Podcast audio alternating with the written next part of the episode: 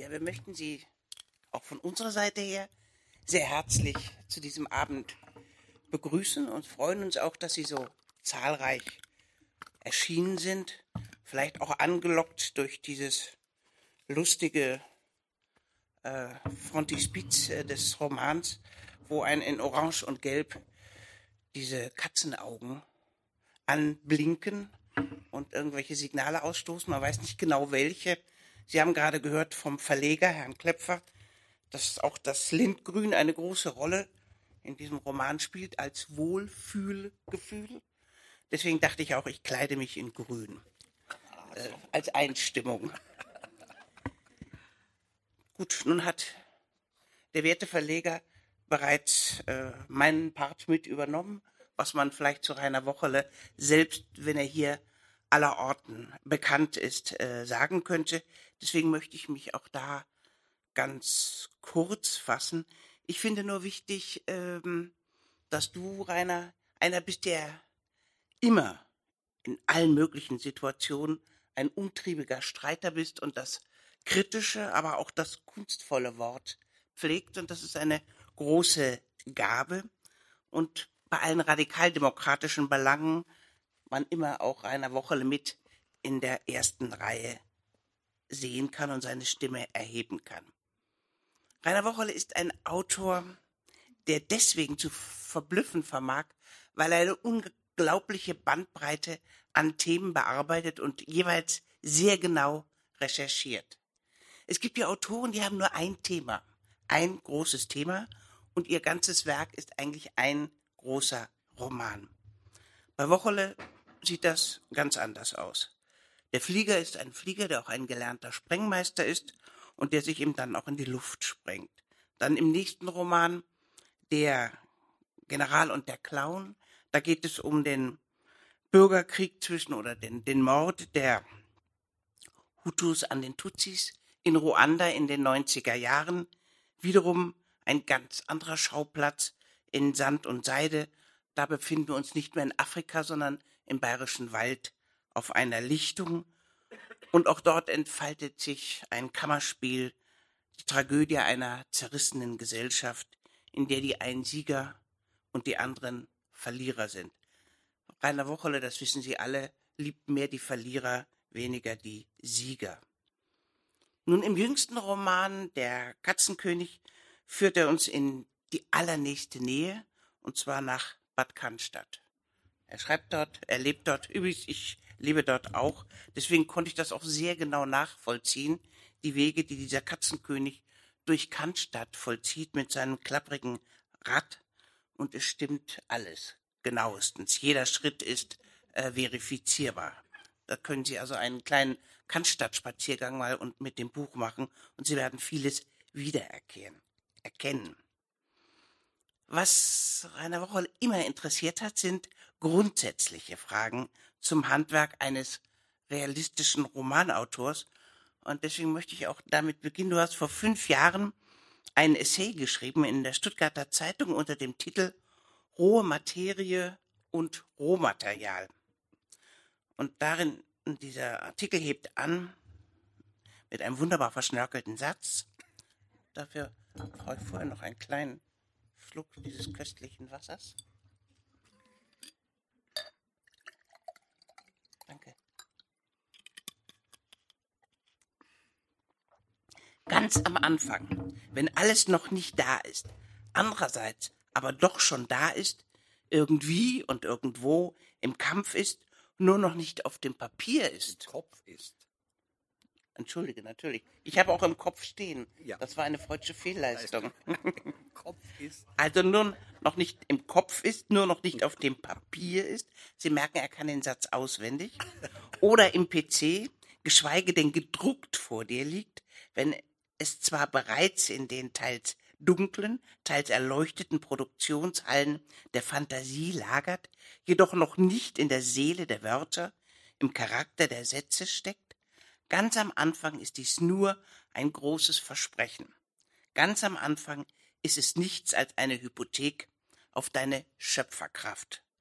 Und meine Frage an dich ist, wann kommt so der, ja, der Knackpunkt, dass man sagt, so, Jetzt bin ich an dem Punkt angelangt. Ich habe mich so lange mit der Frage der Katzen beschäftigt, mit dieser Figur Karl-Heinz König, dem Katzenkönig. Jetzt kann ich loslegen. Jetzt ist der Moment gekommen, wo ich etwas aufs Papier bringen kann und äh, die spiralförmigen Beschäftigungen, die vorher im Kopf stattfinden und wo auch immer, sind beendet.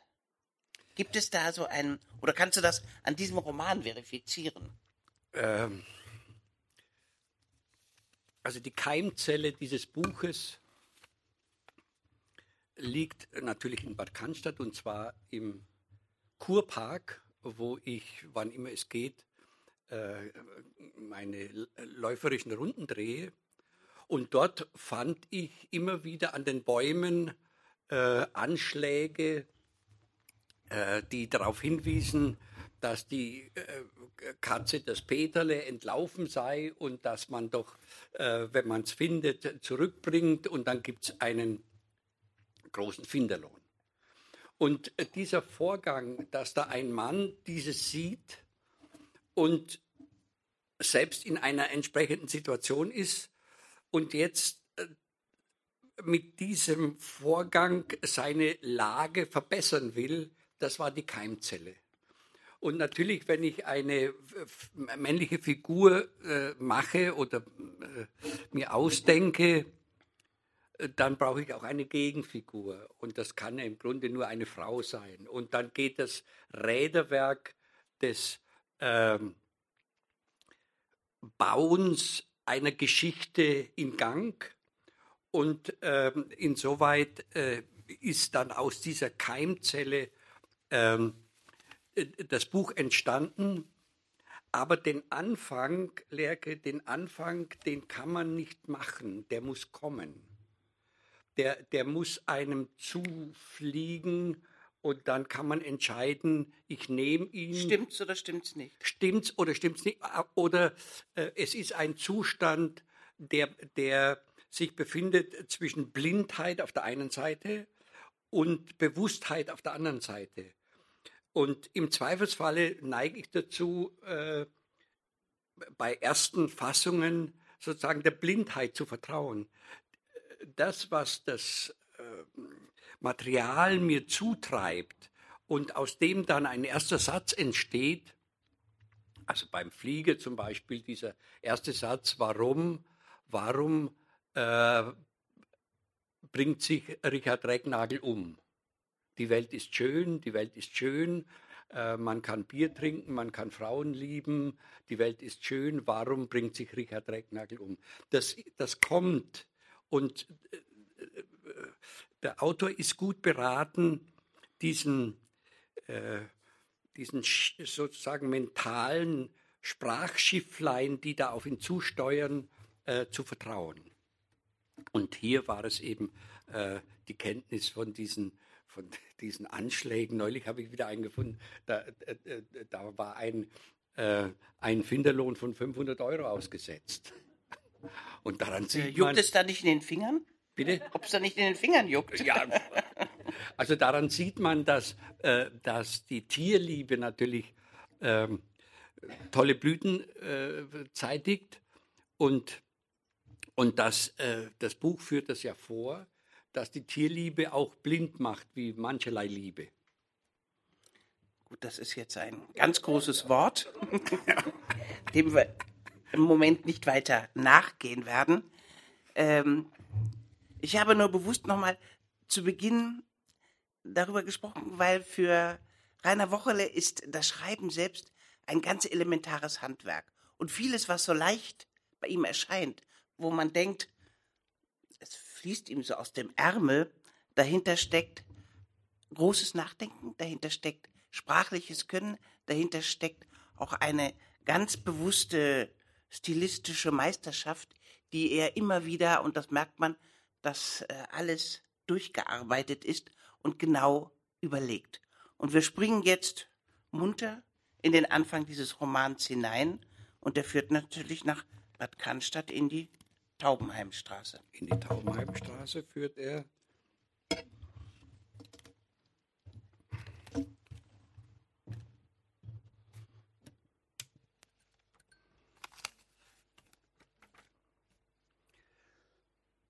Und zuvor klingt noch etwas anderes an. Denn es gehet dem Menschen wie dem Vieh.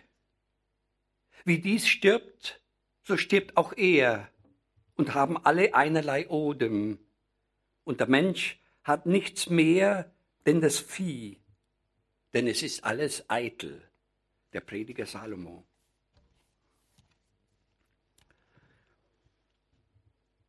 Doch, ja, die sind die Besseren, irgendwie. Irgendwie sind die die Besseren. Nur, dass sie eine andere Haut haben, nicht sprechen können, aber Sauerbruch auf dem Gepäckträger sprach ja mit ihm und teilte mit, was da soeben vonstatten gehe, passe ihm nicht. Er wolle wieder heim. Doch von daheim kamen sie gerade und mussten hin zu dieser Frau Doktor Schmückle Bräuchle Taubenheimstraße.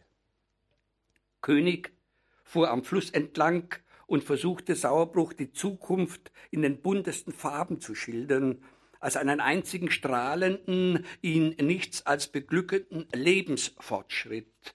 Das schien den durchaus zu beeindrucken. Er protestierte nur noch leise, so dass das Knacken und Klappern des Schutzblechs an dem alten Damenfahrrad, mit dem König in sämiger Luft am Radweg des Uferdamms unterwegs war, wieder deutlich vernehmbar wurde. Ein Geräusch, wie König vorkam, widerwärtig und hinterhältig, als werde gleich das gesamte Fahrrad zusammenbrechen. Dass sein neues Leben bei dieser Frau Dr. Schmückle-Bräuchle, Taubenheimstraße, ein riesiger Sprung, ein Quantensprung, König benutzt das Wort Quantensprung, sein werde, versuchte er Sauerbruch klarzumachen. Der schien jetzt aufmerksam zuzuhören, jedenfalls erhob er keinen Einspruch mehr, was König als Zustimmung nahm und ihm sagte, bitte, er solle doch so klug sein, wie er sich mit schräg gehaltenem Kopf immer gebe und sich vor seine scharfen Augen führen, wie dürftig sein bisheriges Leben gewesen sei, bis man einander begegnet sei und Freundschaft geschlossen habe. Er, Sauerbruch, habe doch bis dahin eine ganz und gar armselige Feld-, Wald- und Wiesenexistenz geführt.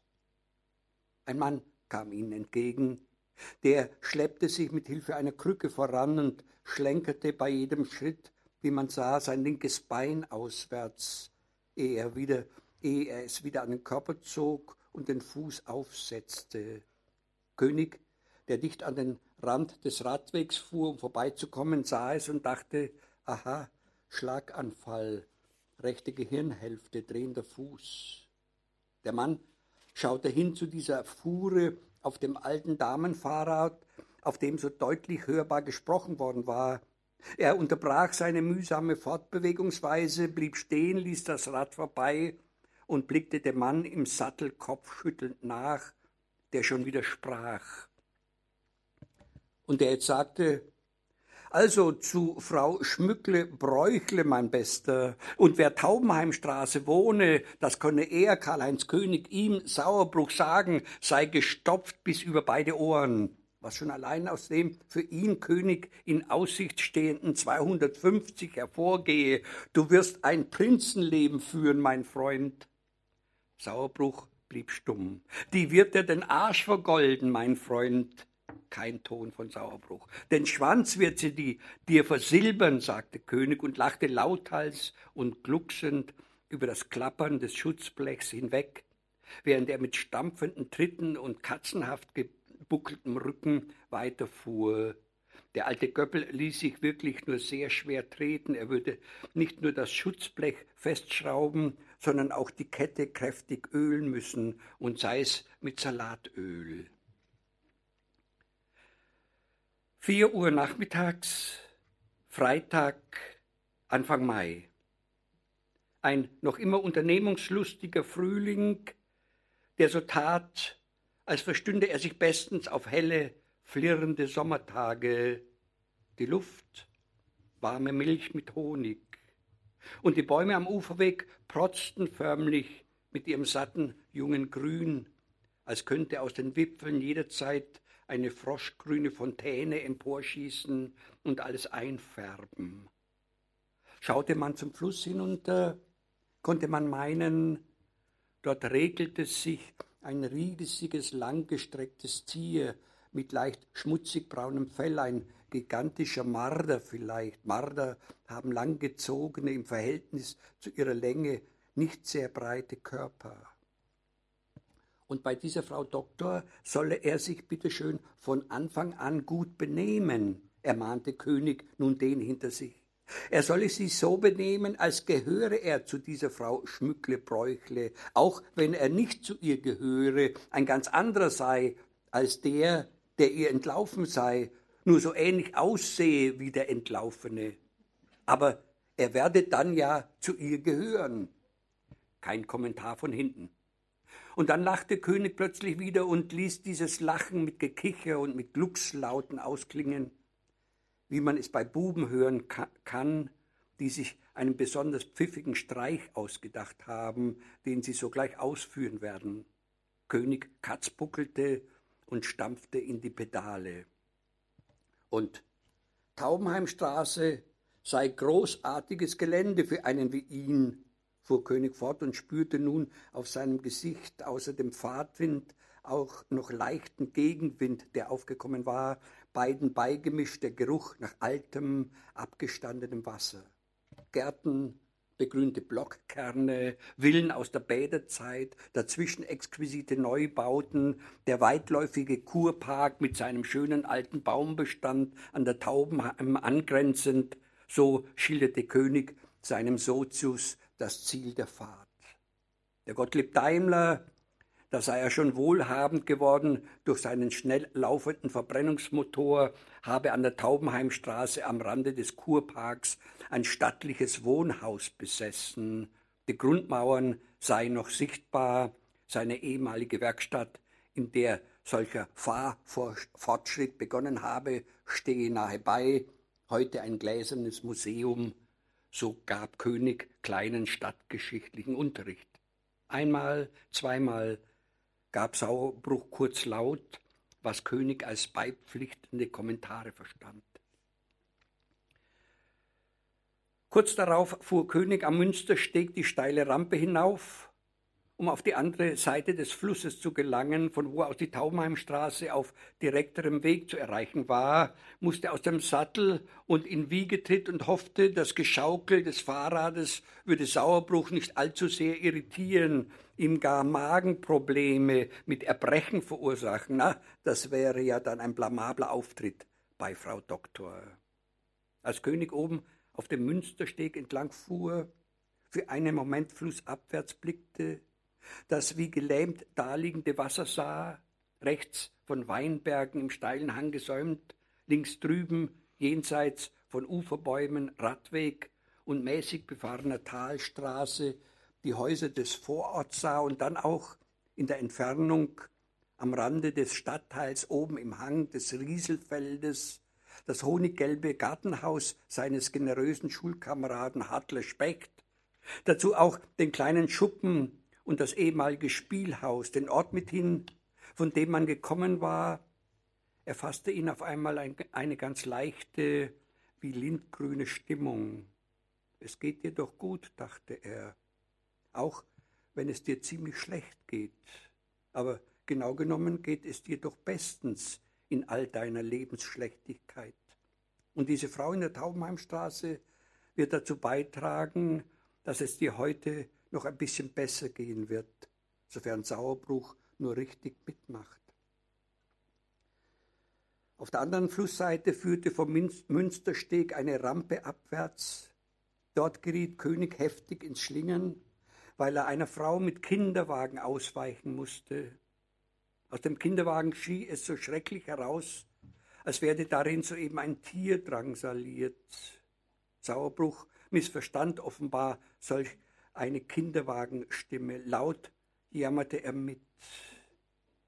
Ruhig Blut, rief dem König zu und steuerte abwärts. Gleich ist alles vorbei und Frau Doktor drückt dich an ihr Herz.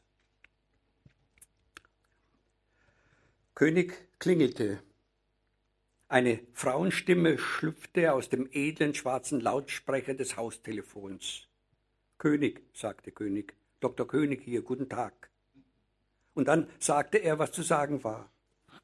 Die gläserne, von grauem Edelstahl umfasste Haustür schnarrte vornehm.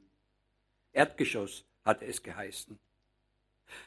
Als er Sauerbruch in der blauen Transportbox den eleganten Hausflur entlang trug, spürte er, wie dessen Körper darin hin und her schaukelte.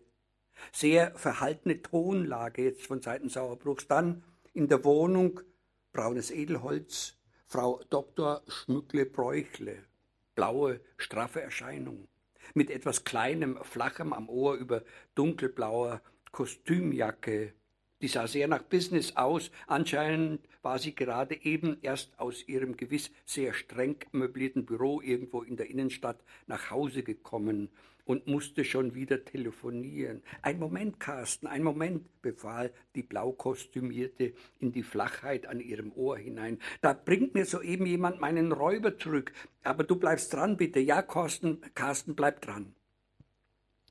Mit einem energischen Schwung ihres linken Arms bat sie König in den Flur herein, vorbei an einer eleganten Kommode mit Spiegel und weiter ins Wohnzimmer, dessen Tür offen stand. Sie stöckelte König voran, die Hand noch immer am Kopf, als habe sie schmerzhafteste Mittelohrentzündung.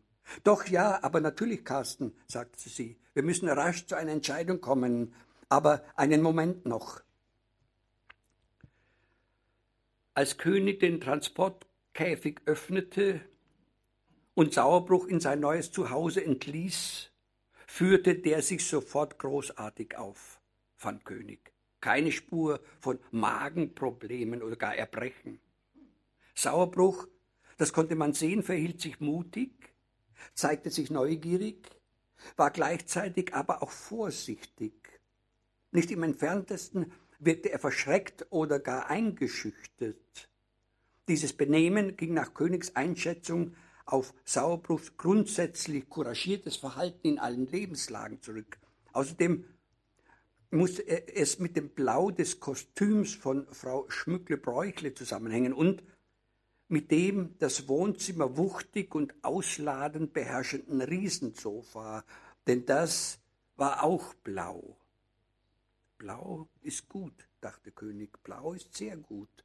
Blau mag Sauerbruch, mögen seinesgleichen. Rot etwa ist ihnen völlig egal, ja, sie können es nicht einmal sehen. König wusste das, er war Fachmann.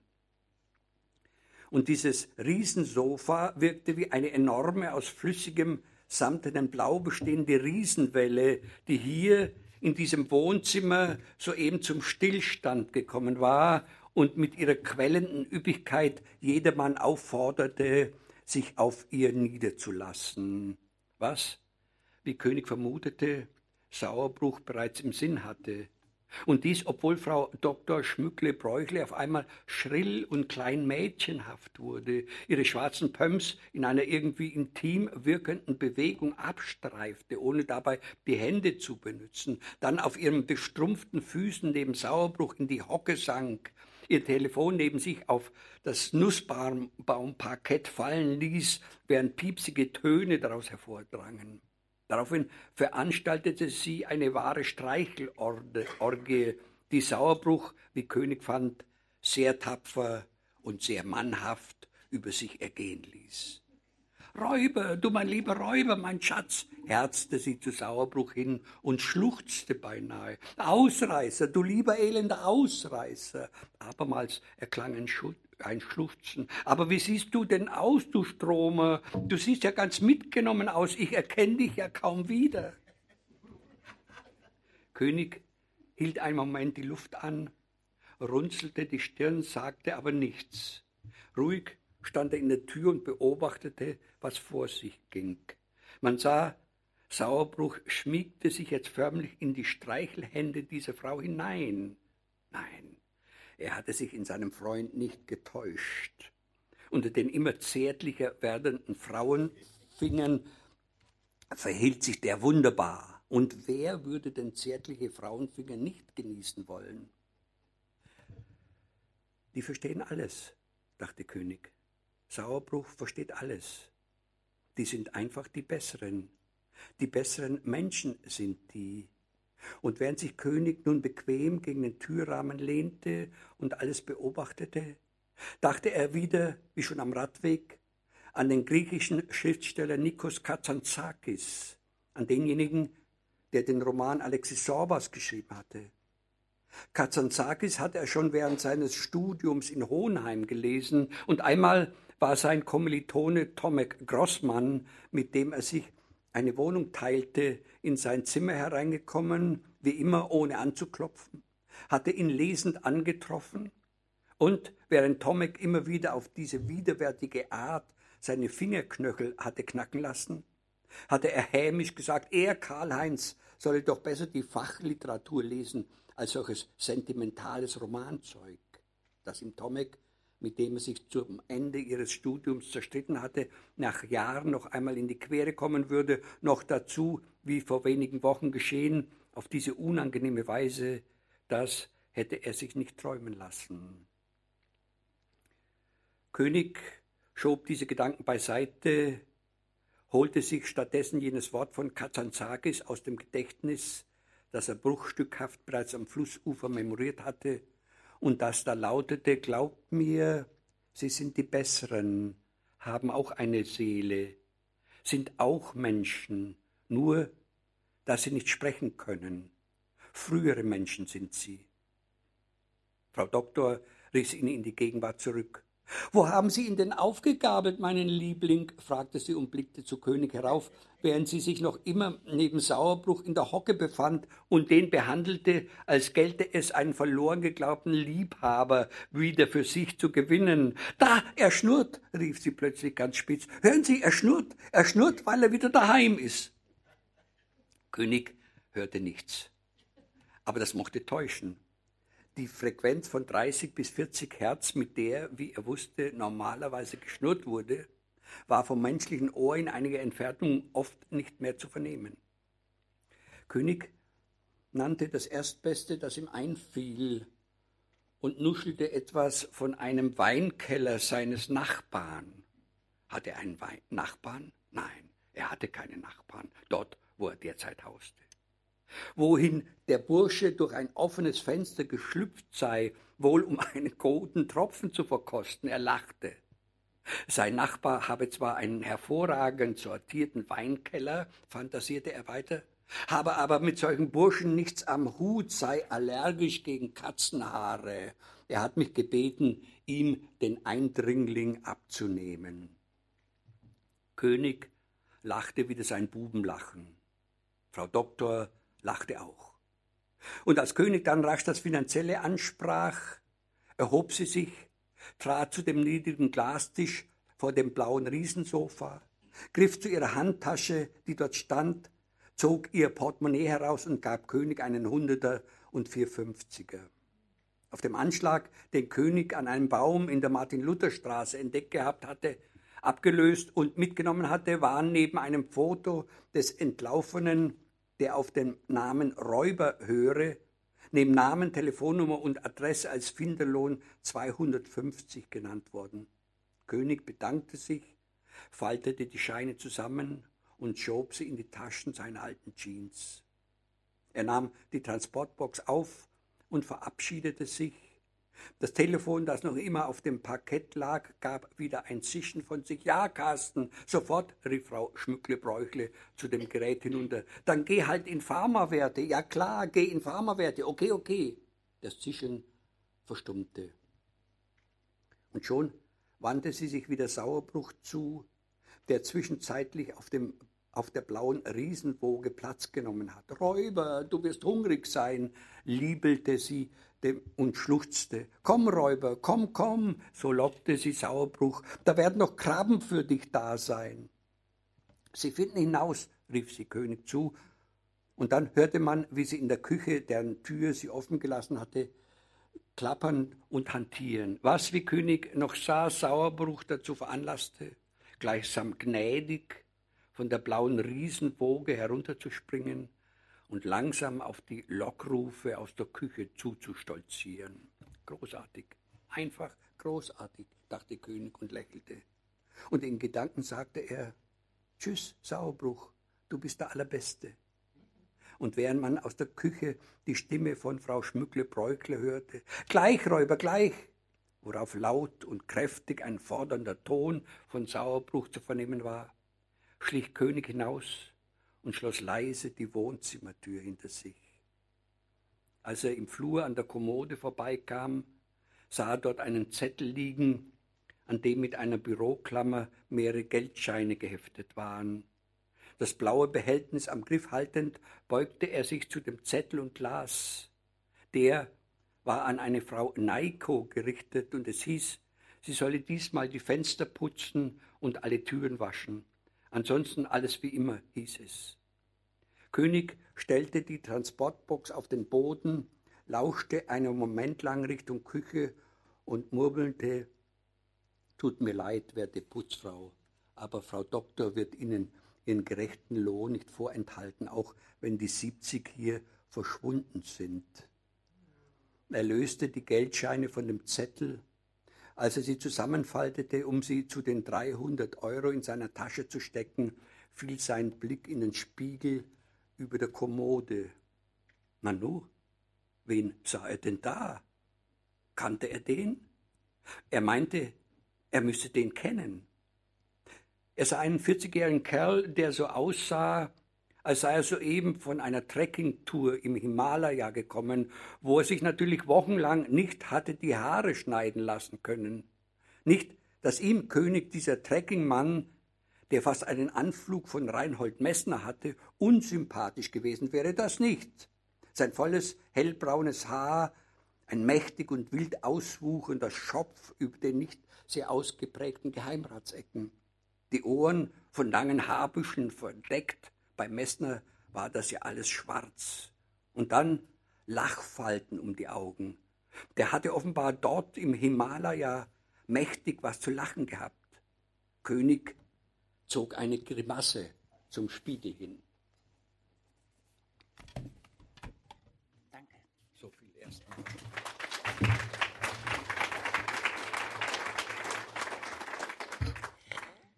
Dieser Karl-Heinz König ist promovierter Veterinärmediziner und hat seine alte Firma Neckar Pharma Blochingen aus Protest gegen Tierversuche verlassen. Seine Frau, Christiane, hat ihn ebenfalls verlassen und er wird auch aus der Wohnung gedrängt, so dass er nun etwas mittellos dasteht, deswegen auch nicht nur das neue Geschäft mit den Katzen, sondern dass man gleich noch nebenher auch etwas mitgehen lässt wie das Geld der Putzfrau. Es hat aber so eine eigene Geschichte mit den Katzen auf sich. Denn wie kommt er an diese Katzen? Durch einen Freund, einen alten Schulkameraden, kann er in einer Laube äh, auf der anderen Seite des Neckars äh, leben. Und von dieser Vormieterin erbt er einen ganzen Schock voller Katzen, die dieses Grundstück bevölkern und nun nimmt diese komische Geschichte ihren Lauf.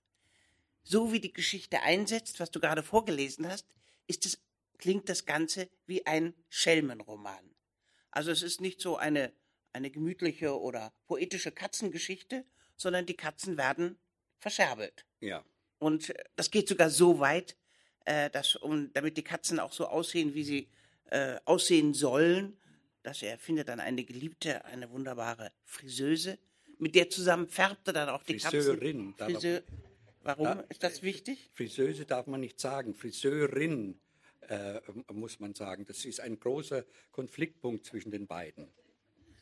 Gut, also den wollen wir auch beachten. Also Friseurin, die hilft ihm auch zum Beispiel, die Katze äh, einzufärben, damit sie den Anforderungen de, dieser ehemaligen Katzenbesitzer oder angeblichen Katzenbesitzer äh, entsprechen. Aber die, diese trotzdem ist das Ganze schelmisch angelegt und hattest du auch vor, einen Schelmenroman zu schreiben? War das sozusagen die, ja, der Reiz für dich selbst? Also ich habe, äh, bevor ich anfing zu schreiben, etwas getan, was ich oft mache, nämlich mit einem Kollegen äh, mich zu verständigen, der sehr geschickt ist im Beurteilen von äh, literarischen Projekten, Peter Renz. Und Peter Renz hat gesagt, du musst dich entscheiden, machst du einen, eine Komödie oder eine Tragödie. Es gibt ja noch die Tragikomödie. Genau. Und ich, in vielen früheren Fällen habe ich den Vorschlägen von Peter Renz äh, gefolgt, bin ich ihnen gefolgt. Aber in dem äh, Falle habe ich das nicht getan, sondern ich habe mich nicht zuletzt dann auch nach Rücksprache mit Hubert Klöpfer äh, für, für nicht das Etikett, aber für die Grundlage Tragikomödie entschieden.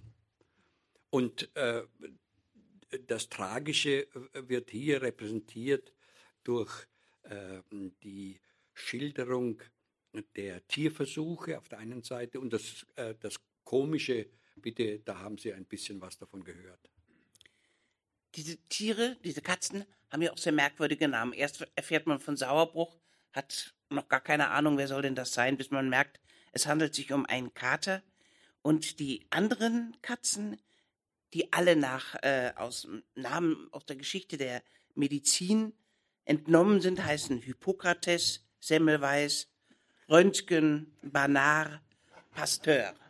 Also damit entsteht schon eine sehr komische Situation, die gleich eingeführt ist, wie diese Katzen, also auch, sie verhalten sich ja wie Menschen. Diese Katzen sind keine, keine Schmusetierchen, auch keine Räuber, wie Frau, auch schon der Name Frau Bräuchle, Schmückle oder Schmückle Bräuchle. Äh, also wir sind im Schwabenland, bitte. Da müssen, aber gleich gedoppelt, es hätte ja auch einfach gereicht. Bräuchle. Na gut. Aber diese Tiere gewinnen ja eine Eigenmächtigkeit. Das heißt, äh, es geht nicht, ist nicht nur eine Menschengeschichte, es ist auch eine Tiergeschichte. Wie die, die, diese Dynamik, die da entsteht. Äh, mir war wichtig, den Versuch un zu unternehmen, über Tiere, in dem Fall die Katzen, zu schreiben, so einfühlsam, wie mir das gelingen mag, aber immer unter der Prämisse, dass ich sie nicht vermenschliche, dass sie ihr tierhaftes Wesen behalten können. Gut, der König äh, aus einer Laune heraus äh, bedenkt er die mit diesen äh, Namen aus der Medizingeschichte. Aber der Versuch, äh, sie zu schildern, wie sie reagieren, ähm, wie sie auch die, äh, wie sie auch mit dem König reden. Denn wer Katzen, wer eine Katze hat, der weiß, die Katze äh, gibt laut und sie hat eine verschiedene äh, Modulationsfähigkeit und sie kann fordernd oder sie kann sch, äh, schmusig sich äußern. All das habe ich versucht. Äh, ob das nun gelungen ist, weiß ich nicht, aber ähm, es, es, es gab einen, äh, einen Roman von dem äh, Autorenkollegen, dem großen Autorenkollegen Horst Stern. Der hat über einen Bären geschrieben, über einen Bären und hat einen Jäger und einen Bären aufeinander zugeführt. Und dem Horst Stern ist es in der Tat gelungen, diesen Bären äh, tierhaft zu belassen und nicht zu vermenschlichen. Und einen ähnlichen Ansatz habe ich hier mit den Katzen versucht. Nun gibt es aber auch eine zweite Seite. Du hast gesagt, es ist keine Komödie, es ist keine Tragödie, es liegt dazwischen, also eine Tragikomödie.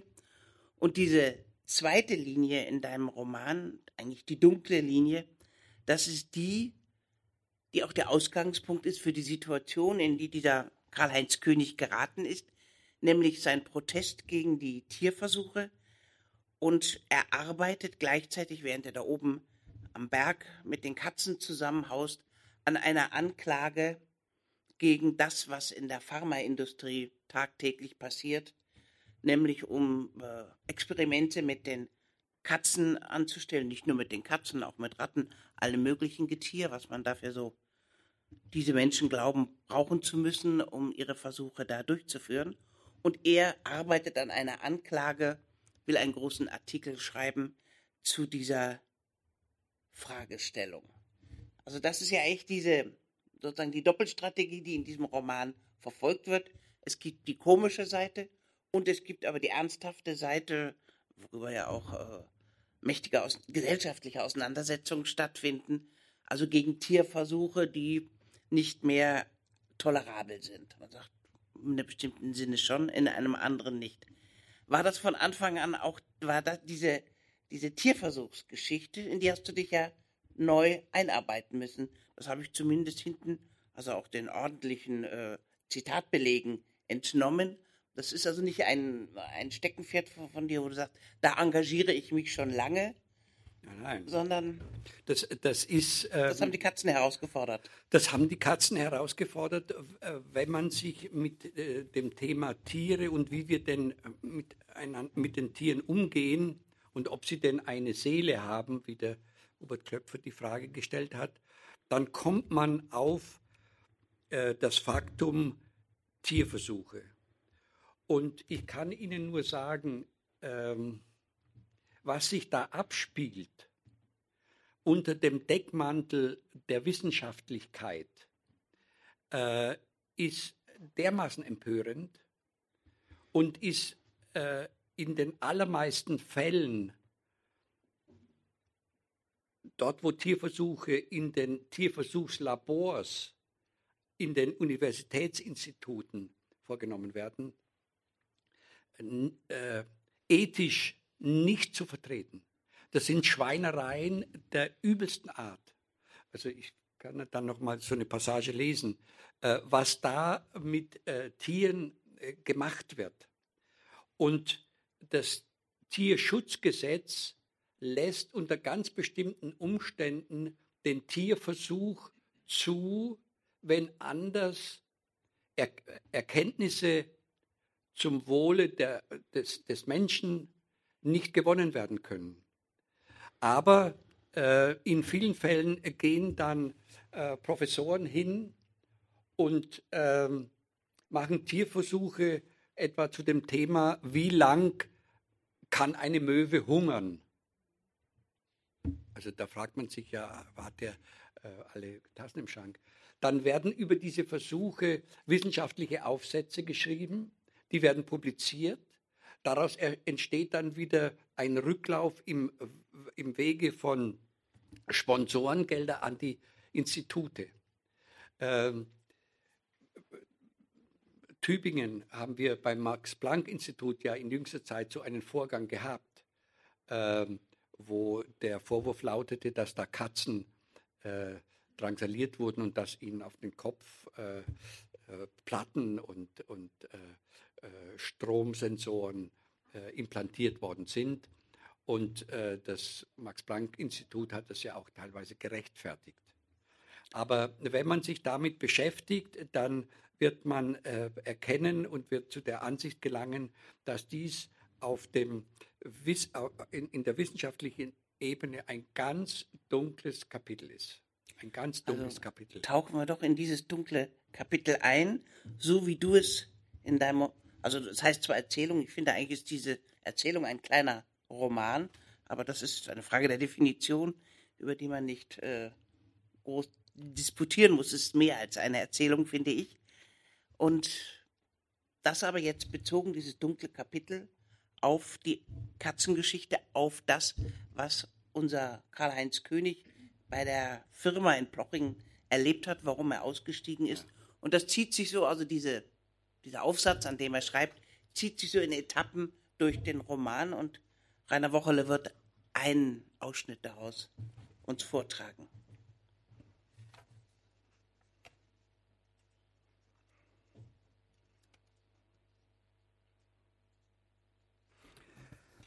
Was ist das, was er da liest? Hat er das geschrieben? Das hat doch er geschrieben. Er muss sich wirklich bald einen Computer beschaffen, damit er das alles in den Bildschirm klopfen kann. Die Sache könnte sich ausdehnen. Was für eine Sache? Seine Sache. Ist diese Sache eine ruhige, emotionslose wissenschaftliche Darlegung? Ist sie nicht. Zu viel Wertung, immer wieder Wertung. Ist sie vielleicht eine Abrechnung? Und wenn es eine Abrechnung wäre, mit wem und womit? Abrechnen muss er doch allenfalls mit sich selbst. Er hat doch diesen, dieses Fach studiert, hat darin promoviert, hat doch diesen Beruf gewählt, also Abrechnung. Und er hat vor dreieinhalb Jahren diese Anstellung bei Neckar Pharma Plochingen angenommen, gern angenommen, auch nach den Jahren im Hohenheimer Institut, auch weil die Stelle beruflich anspruchsvoll und attraktiv war und ordentlich bezahlt obendrein bot Möglichkeiten für wissenschaftliche Publikationen, was er genutzt hat was die Firmenleitung gern gesehen hat. Betriebsklima exzellent, Sozialleistungen außergewöhnlich. Er könnte dort noch angestellt sein, anstatt hier im Gartenhaus seines ehemaligen Schulfreundes Hartle Specht zu stehen und sich Spaghetti zu kochen. Er liest. Er rührt in der Pfanne, aus der Fleischgeruch aufsteigt. Er überspringt Wörter, Halbsätze, Sätze. Immer wieder wird, werde behauptet, liest er, dass solche nötig seien, um Produkte sicher zu machen und neue Behandlungsmethoden für kranke Menschen zu finden. Tatsächlich nicht geeignet, die Wirkung und Gefährlichkeit von Stoffen für den Menschen zu beurteilen. Immer mehr Wissenschaftler, Politiker und Bürger das nicht halten, was man sich von ihnen versprochen hat. Ergebnisse nicht ohne weiteres auf den Menschen zu übertragen. Das zuständige Gesetz lasse all dies jedoch zu, schreibe es sogar vor, wenn es dort heiße, für die Grundlagenforschung oder zur Prüfung von Substanzen auf gesundheitliche Unbedenklichkeit als unerlässlich erachtet würden und wenn notwendige neue Erkenntnisse anders nicht erlangt werden könnten. Der Hinweis auf das Gesetz kommt zu früh, ist hier nicht gut platziert, das wirst du ändern müssen. Er legt das Blatt auf die Ablauffläche der Spüle, öffnet die Tüte mit Tomatenmark, drückt es heraus und in die Pfanne, gibt die vorgeschriebene Menge Wasser hinzu, greift dann zum Tütchen mit, dem, mit der Gewürzmischung, streut sie übers Hackfleisch. Und während er mit dem Kochlöffel alles verteilt, nimmt er abermals das Blatt zur Hand. Jedes Jahr, liest er, leiden und sterben weltweit mindestens 115 Millionen. In den Labors der chemischen und pharmazeutischen Industrie, den Hochschulen und anderer Forschungseinrichtungen. In Deutschland sind es 2,6 Millionen Mäuse, Ratten, Affen, Hunde, Katzen, Kaninchen, Meerschweinchen. Da gehört ein Absatz hin. Er wirft einen kurzen Blick in die Pfanne, sieht, die Gewürze haben sich mit dem Fleisch vermengt. Ein angenehmer Pastageruch steigt empor. Er schöpft ein wenig von dem Fleisch und der Soße auf den Kochlöffel, bläst das kühl und als er kostet, ist er mit dem, was ihm seine Zunge vermeldet, zufrieden. Er schmeckt nach, schmatzt ein wenig, beginnt wieder mit den Kreisbewegungen in der Pfanne, liest dabei. Werden vergiftet, verstrahlt, verbrannt und verstümmelt, müssen hungern oder dursten, werden erstickt oder mit Elektroschocks traktiert, werden Infektionen, Entzündungen, Infarkte, Anfälle von Krebs hervorgerufen.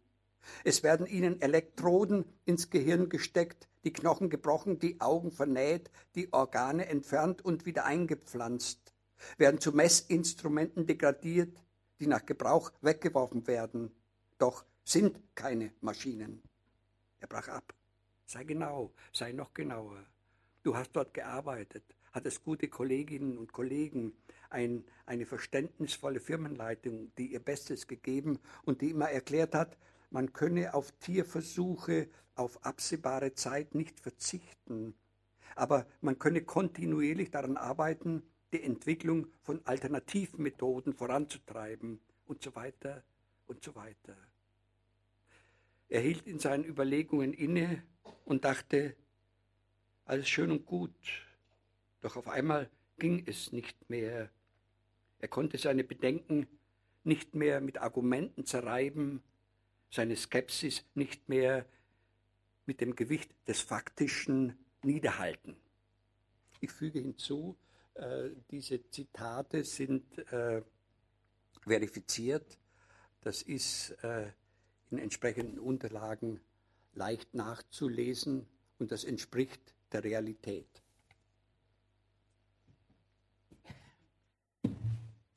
Das ist das Gewicht des Faktischen, das auch in diesem Roman eine Rolle spielt. Aber man muss jetzt nicht befürchten, dass diese Gruselszenen im Vordergrund stehen, sondern sie sind sozusagen immer wieder eingebettet in das Gesamt geschehen, wie nun versucht dieser Herr König sein Leben neu zu gestalten. Und ist eine sehr merkwürdige Mischung aus Rebell, Außenseiter, er ist Katzenliebhaber, er ist Ankläger gegen diese brutalen Tierversuche. Gleichzeitig macht er auch sein zynisches Geschäft mit ihnen. Und das Ganze ist von Rainer Wocherl in einer sehr brillanten Weise geschildert und miteinander verknüpft, sodass man nicht denkt, oh, also jetzt die ganze Zeit Tierversuche möchte ich nicht. Aber irgendwann müssen ja auch diese Katzengeschichten, der Verkauf dieser Katzen ein Ende haben. Und es gehen auch mehrere dieser Unternehmungen von Karl-Heinz König gehen schief.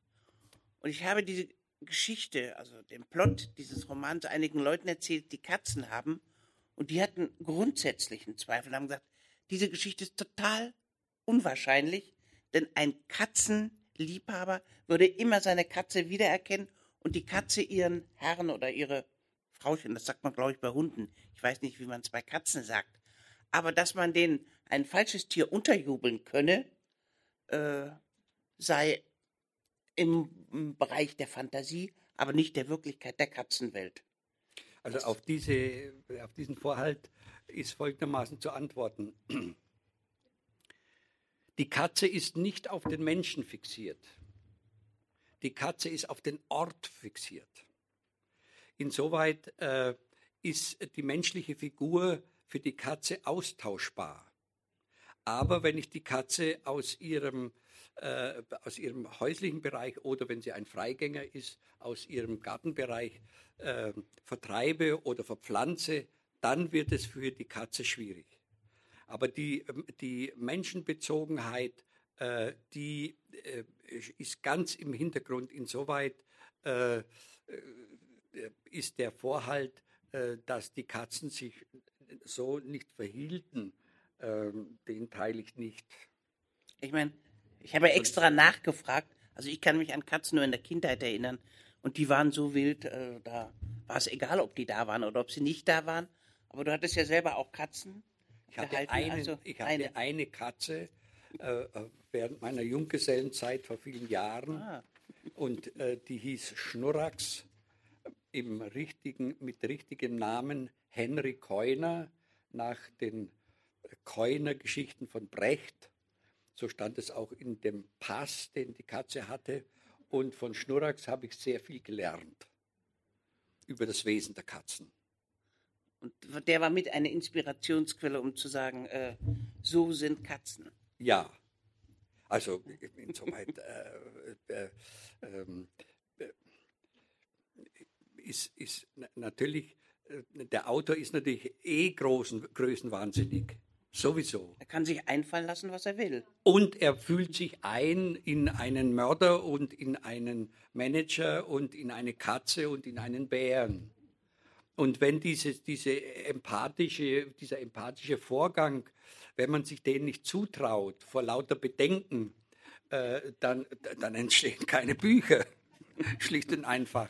Also äh, äh wir, wir, wir vertrauen auf ich, auf die Recherche, auf die Faktenkenntnis, auf der anderen Seite eben aber auch auf äh, die Einfühlung und auf äh, die Fasziniertheit, die ich einem Stoff gegenüber empfinde. Und am Anfang hat man ja nichts anderes als äh, diese Fasziniertheit. Mich interessiert, ja, mein Gott, äh, äh, äh, äh mich interessieren Katzen an, dann der Flieger und all das.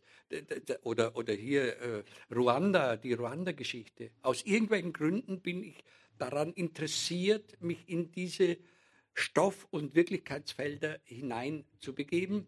Ich muss gar nicht wissen, warum dem so ist, sondern es ist einfach so. Das ist mein, mein Treibstoff, mein, mein äh, schriftstellerischer Schreib, äh, Treibstoff. Und da gucke ich immer, dass der Kanister, der Tank voll ist. Und man gut Gas geben kann. Und man im Zweifelfall gut Gas geben kann. Denn ohne diese Faszination der Fantasiearbeit und der Empathiearbeit äh, schreibt man ja nicht, ich meine, gut, das ist, sind 170 Seiten, aber äh, General und Clown äh, sind 400 Seiten, das ist ja so viel Papier und das schreibt man ja zumindest mindestens zweimal, wenn nicht dreimal. Also das ist ja Arbeit, liebe Leute, das ist wirklich Arbeit. Und Ja, das Schöne ist, die Arbeit merkt man nicht mehr. Es ist sehr leicht und das ist natürlich die hohe Kunst, dass die Mühen der Ebene nicht mehr spürbar sind, sondern nur noch die Höhenfliege. Und zu diesen Höhenfliegen in diesem Roman gehört auch, dass die Katzen so eine Gegenwelt bilden. Vor allen Dingen Hippokrates, nicht zufällig hat er natürlich diesen philosophischen Namen, ist eine Katze, die sich so ihre eigenen Gedanken macht und eine eigene Welt entwirft gegen die Welt der Menschen.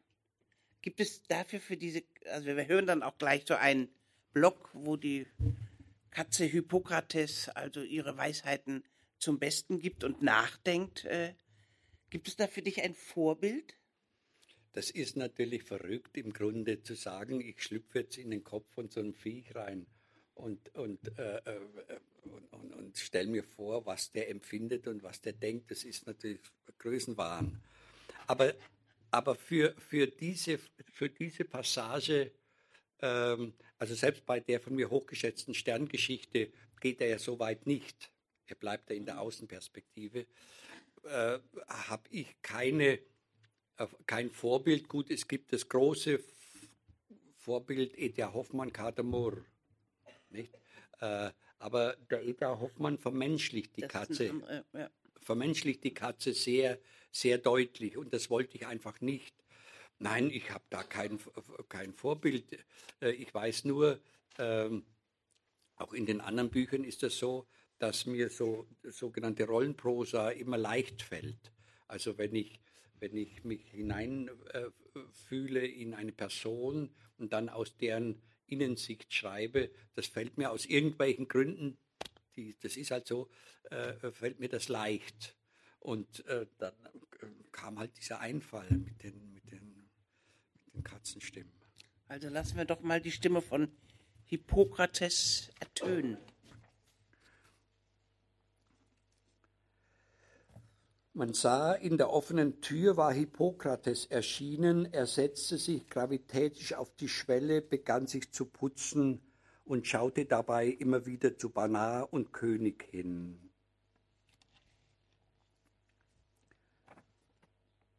Schnurmurr, Schnurmurr, weiß alles, in meinem Kopf ist alles, alles über mich, alles über meinesgleichen, wer wir sind, wer wir waren in den vergangenen 9500 Jahren, Murr, Murr, wer wir sein werden in den nächsten Jahrtausenden einer Zeit, in der die da vielleicht gar nicht mehr vorhanden sein werden, diese Aufrechtgeher, diese Zweipföter, Schnurrmurr, vielleicht schon weg, vergiftet, verstrahlt, von Bakterien, vom Krebs zerfressen, aber wir sind noch da weil wir immer da waren. Ich heiße nicht Hippokrates, ich heiße Schnurrax, bin der große, allwissende Schnurrer, der sich durch die Jahrhunderte und Jahrtausende geschnurrt hat. Murr, murr. Die wissen nicht, wie wir das machen, das Schnurren, aber wir machen es zu unserer Freude und unserem Wohlbehagen. Hippokrates, lächerlich.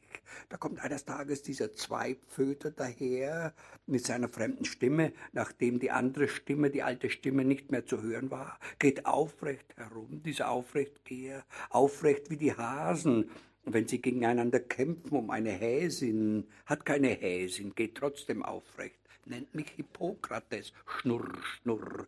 Der alte Grieche Doktor mit seinem zerfurchten Gesicht war auch einer, der durchschaut hat und viel wusste. Ich weiß alles, weiß nichts, heiße nicht Hippokrates. Seit 9500 Jahren in der Nähe haben sie nicht verdient, mussten ja viel arbeiten für die ihnen das Kleingetier fangen, in den Kornspeichern, ihre Seidenkokons verteidigen gegen die Nager. Vor Zeiten bei den alten Uralten hier im Land, auch hier im Tal, zogen zwei von uns den Wagen der Freier. Schnurrmurr, Schnurrmurr. Weiß alles, weiß nichts, weiß, der ist freundlich zu uns, mit mir, mit den anderen, mit der Kleinen, Doch wir werfen sie eines Tages alle aus der Welt. Ja, ja, doch. Wir errichten eine Herrschaft, eine Herrschaft der Tiere.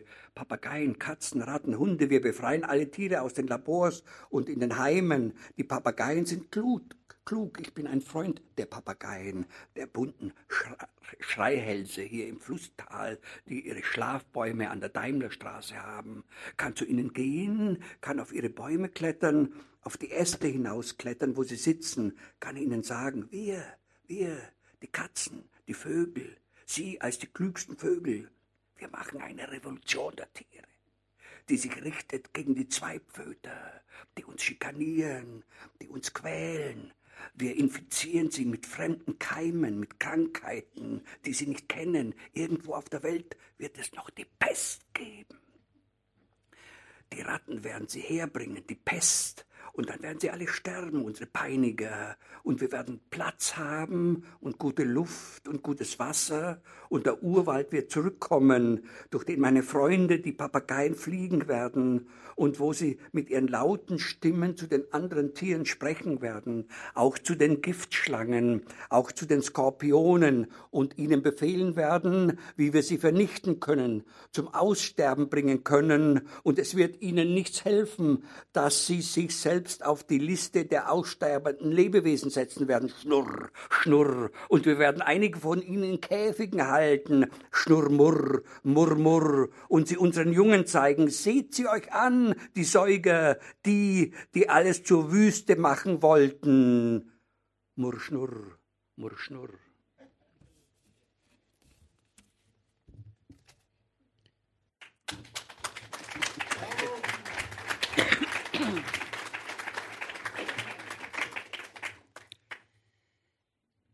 Diese Anspielungen auch, die ganze Katzenwelt wird ja auch gezeigt als eine Welt, die eine Geschichte hat. Es wird die Freier erwählt, erwähnt, äh, also ein Ausflug in die nordische Mythologie, die Göttin der Liebe und der Ehe, die ihren Karren von zwei Katzen ziehen lässt. Es gibt eine andere Anspielung in diesem Roman auf den japanischen Katzentempel. Eine Katze rettet die Samurais durch eine Warnung, die sie denen zukommen lässt und diese Samurais wird, äh, erhalten, äh, retten dadurch ihr Leben und der Katze wird also nun ein Tempel geweiht. Es gibt also immer wieder, dass diese Katzen äh, nicht nur etwas Vordergründiges sind, die in Bezug zu den Menschen stehen, sondern die auch eine eigene Kultur haben, bis hin zu der Möglichkeit, man könnte ja auch mal die Herrschaftsverhältnisse umdrehen und die Menschen werden in den Käfig gesteckt und man glotzt sie blöd an. Äh, dieser Gedanke wird nicht fortgeführt, er ist aber eigentlich verführerisch. Ja, durchaus. äh, wie soll ich sagen, äh, die, wenn man dann diesen Ton anschlägt und sich einfühlt in, in, in diese Figur, sage ich jetzt mal handwerklich, ähm, dann, äh, dann treibt einen das dann so einen Gedanken zu.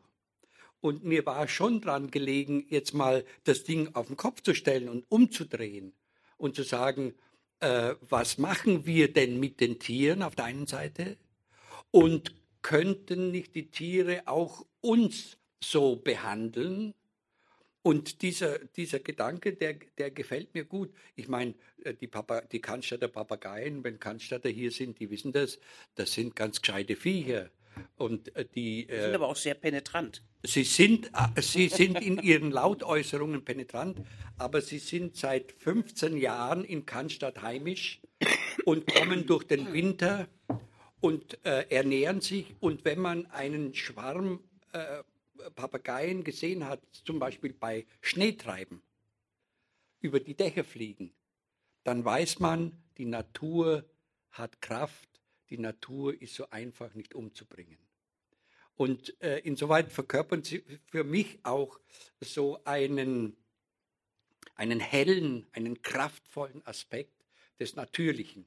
Und äh, drum eben auch hier diese Verschwörung zwischen den Papageien und äh, den Katzen. Wo diese Tiere, die in den Dschungel gehören und nicht in den Cannstatter Kurpark, die sind schon äh, auch ein, ein, ein Kuriosum für sich aber sie existieren und sie vermehren sich ja, ja auch. Äh, man weiß inzwischen, dass sie höchstwahrscheinlich in stillgelegten Teile der Firma Mahle überwintern können, wenn der, wo, wenn der Schneesturm allzu äh, heftig Und sie überwintern, wenn ich das für die Vogelfreunde sagen darf, sie überwintern in äh, den Höhlen der Platanen im mittleren äh, äh, Schlosspark. Äh, und sie, sie ernähren sich, das fliegen ja raus ins Remstal von, von, von den Weintrauben, äh, von, den, von Äpfeln. Sie schneiden die Äpfel auf und fressen nur die Kerne und äh, sind Kraftnahrung. Kraftnahrung und, bei, und in Cannstatt äh, sitzen sie dann oft auf einer Platane, die in der Nähe von einer Verkehrsampel ist, weil dort die Autos stehen und da kommt es halt warm hoch. Nicht? Und äh, insoweit sind sie eben eine. Sie sind penetrant, äh, weil sie in der Früh anfangen zu lärmen. Um sechs geht's los. Ja, also du äh, bist, ihr ich seid bin, Leidtragende. weiß, wovon ich rede. ja. Ich hatte am Anfang gefragt, ist es ein Schelmenroman, so wie wir gerade gesprochen haben? Also zum Beispiel auch äh, diese ganzen Interna, dieses, man kann ja nicht sagen Stadtteils äh, von Stuttgart, sondern dieses, es war ist ja älter, darauf legen die Cannstatter großen Wert. Cannstatt ist älter als Stuttgart. Und besser. Eine alte Römersiedlung. Besser, da halte ich mich raus, da, da bin ich ganz äh, ohne, ohne, ohne, ohne äh, große, äh, wie soll man da sagen, Begeisterung. Ja. Aber es, es lebt sich schön dort. Aber für dich, oder so ist der Roman, so habe ich ihn auch gelesen, doch ein wenig auch so eine Art Cannstatt-Hommage. Durchaus. Durchaus, weil, weil eben äh, das Cannstatt auf der einen Seite diese Bürgerlichkeit hat, äh, dann diese Exotik mit den Papageien, dann äh, der Fluss, äh, dann äh, sozusagen äh, für mich auch so einen heimatlichen Anstrich, äh, gerade dort, wo äh, hier der Schauplatz angesiedelt ist, da, das ist ja dann äh, Münster und da das sogenannte Rieselfeld. Es gab da in, äh, in frühen Zeiten eine Zuckerfabrik und äh, da hat man das Wasser runterrieseln lassen, um die Zuckerrüben da zu säubern und daher heißt das Rieselfeld heute noch so. Und ähm, ja, es ist eine, äh, das kann man schon sagen, eine Hommage an diesen Ort. Und für mich, für mich als, was hätte ich gesagt, für mich als Sudetendeutscher, aber Als Vertriebener. als Vertriebener, als ein Kind, das ähm, mit der Mutter Brünn verlassen musste und dann äh, viele Ortswechsel durchlebt und durchlitten hat, äh, ist die Frage, wo bin ich denn daheim, äh, immer von Bedeutung. Und, und mittlerweile fühle ich mich eben ein bisschen, nee, deutlich in Cannstatt zu Hause, was sich offenbar in dem Buch dann äh, niedergeschlagen hat. Aber es ist nicht nur ein Buch für Cannstatter, das wäre Nein, jetzt ein falscher Eindruck, sondern es ist ein Buch und auch nicht ein Buch, würde ich sagen, für Katzenfreunde, sondern der, der Horizont ist äh, sehr viel weiter gespannt und ich möchte Ihnen deswegen auch jetzt nochmal die Gelegenheit geben, da wir natürlich nicht alle Geheimnisse dieses Buches hier ausbreiten konnten, auch nicht wollten, denn es soll ja auch noch einige Spannung für Sie zum Lesen äh, übrig bleiben, ob Sie Fragen an den Autor haben. Und Sie haben die Gelegenheit, dass er sie Ihnen heute hier beantworten kann. Wo, wo sehe ich Carmen Kotarski? Wo ist Carmen? Äh, Carmen, stell doch deine wunderbare äh, oder deine wunderbare Frage bzw. Anmerkung.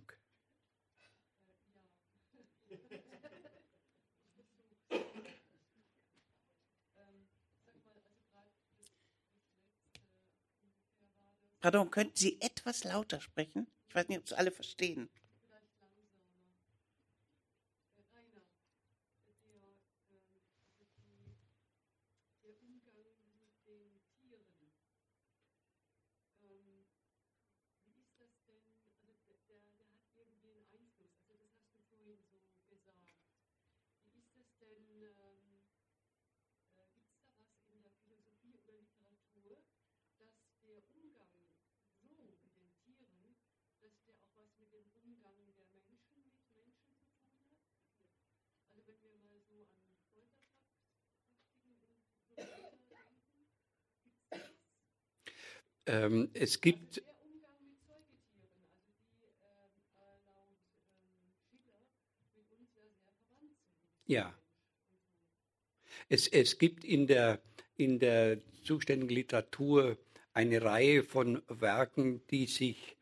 ähm, mit, mit, äh, der, mit dem Tier, dem Nutztier, dem äh, nicht vernutzten Tier beschäftigen. Aber der Kern dieses, der Kern dieses äh, Inhaltsfeldes ist schlicht und einfach ähm, äh, die Genesis. Dann sprach Gott, lasst uns Menschen machen als unser Abbild, uns ähnlich. Sie sollen herrschen über die Fische des Meeres, über die Vögel des Himmels, über das Vieh, über die ganze Erde und über alle Kriechtiere auf dem Land. Gott schuf also den Menschen als sein Abbild. Als Abbild Gottes schuf er ihn, als Mann und Frau schuf er sie, Gott segnete sie und Gott sprach zu ihnen, seid fruchtbar und vermehrt euch, bevölkert die Erde, unterwerft sie euch und herrscht über die Fische des Meeres, über die Vögel des Himmels und über alle Tiere, die sich auf dem Lande regen. Und äh, äh dieser Teil der Genesis ist sozusagen auch die, sozusagen die religionskulturelle Basis ähm, unseres Verhältnisses zu den Tieren. Und äh, auch was die Kirchen betrifft, äh, ist es so, dass man sich auf die Genesis beruft und es gibt eine Äußerung, ähm,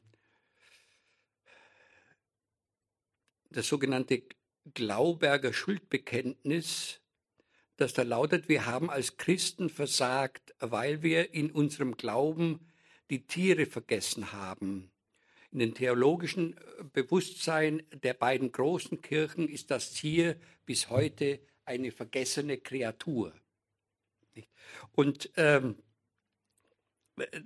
diese Haltung ähm, begründet oder rechtfertigt in manchen Bereichen eben auch äh, die, die großen äh, Tierversuche, äh, die Tierfabriken, die schrecklichen Dinge, die mit den Hühnern, mit den Schweinen geschehen, die wir, deren Fleisch wir dann auf dem Tisch haben. Äh, all das äh, ist grundiert von dieser Haltung. Bitte ja.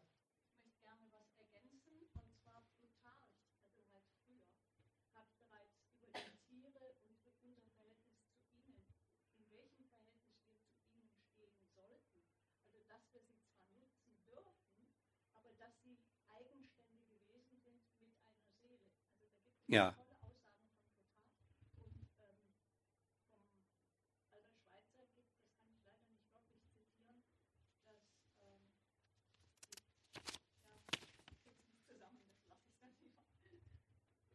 Der Albert Schweitzer hat gesagt, wenn ich dir dabei springen darf, die Tiere sind unsere Brüder.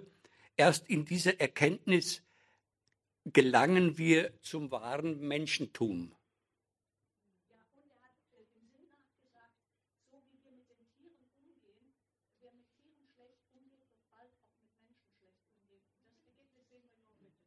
Ja, ja. Also äh, vom Adorno gibt es ein Wort, ähm, etwas überspitzt, Auschwitz fängt dort an, wo einer im Schlachthof steht und sagt, es sind ja nur Tiere. Das ist sicher sehr scharf, äh, äh, gedanklich zusammengefügt, aber äh, der Kern trifft zu. Das, was jetzt zum Schluss diskutiert wurde, regt mich an zu der Schlussfrage, nämlich zum Schluss dieses, dieser Erzählung, dieses Romans, denn der Katzenkönig läutert sich. Er bereut seine schnöde Geldgier, er verliebt sich und seine Liebe wird auch erwidert von der Friseurin. Sehr gut. Ich habe gelernt. Sie leben zusammen, aber die Tiere sind dennoch schutzlos und ausgeliefert dem, wie halt so das Leben aussieht. Dieser Schluss hat dennoch etwas sehr Versöhnliches und du hast keine Sorge gehabt, dass man das vielleicht auch sagen könnte, naja, musste dieses Happy End sein. Es ist ja kein Happy End, Lerke. Ich widerspreche dir ja sehr, sehr ungern. Auch.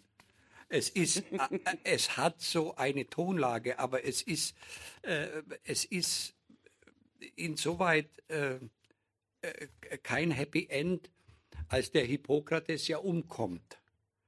Der, aber er wird wunderbar friedlich da bei dieser Laube beerdigt. Er wird, Würdig. Er wird be äh, beerdigt, der, der, der König findet den, den toten Hippokrates, der von einer Straßenbahn da angefahren wurde. Und leider Gottes ist es halt so, dass äh, viele Katzenleben ihr Ende äh, auf der Straße finden. Nicht? Und, ähm, und er findet ihn da, er äh, geht dann noch einmal ähm, zu der Friseurin und die da mit ihrem Auto steht und äh, sie äh, tun die tote Katze in eine Plastiktüte und er geht hinauf den Hang des Rieselfeldes, während er kurz darauf Erde auf die und äh, er gräbt ein Loch, äh, da tut er die Plastiktüte rein, während er kurz darauf Erde auf die Plastiktüte schaufelte, die in der Grube lag, stand sie plötzlich neben ihm und sagte mit einer Stimme, in der, wie ihm vorkam, alles Leben mitzuschwingen schien, das nur je eine Frau in die Welt zu bringen vermag. Komm, Katzenkönig, komm, hier liegt er gut, und von hier aus ist es nicht weit zum Katzenhimmel.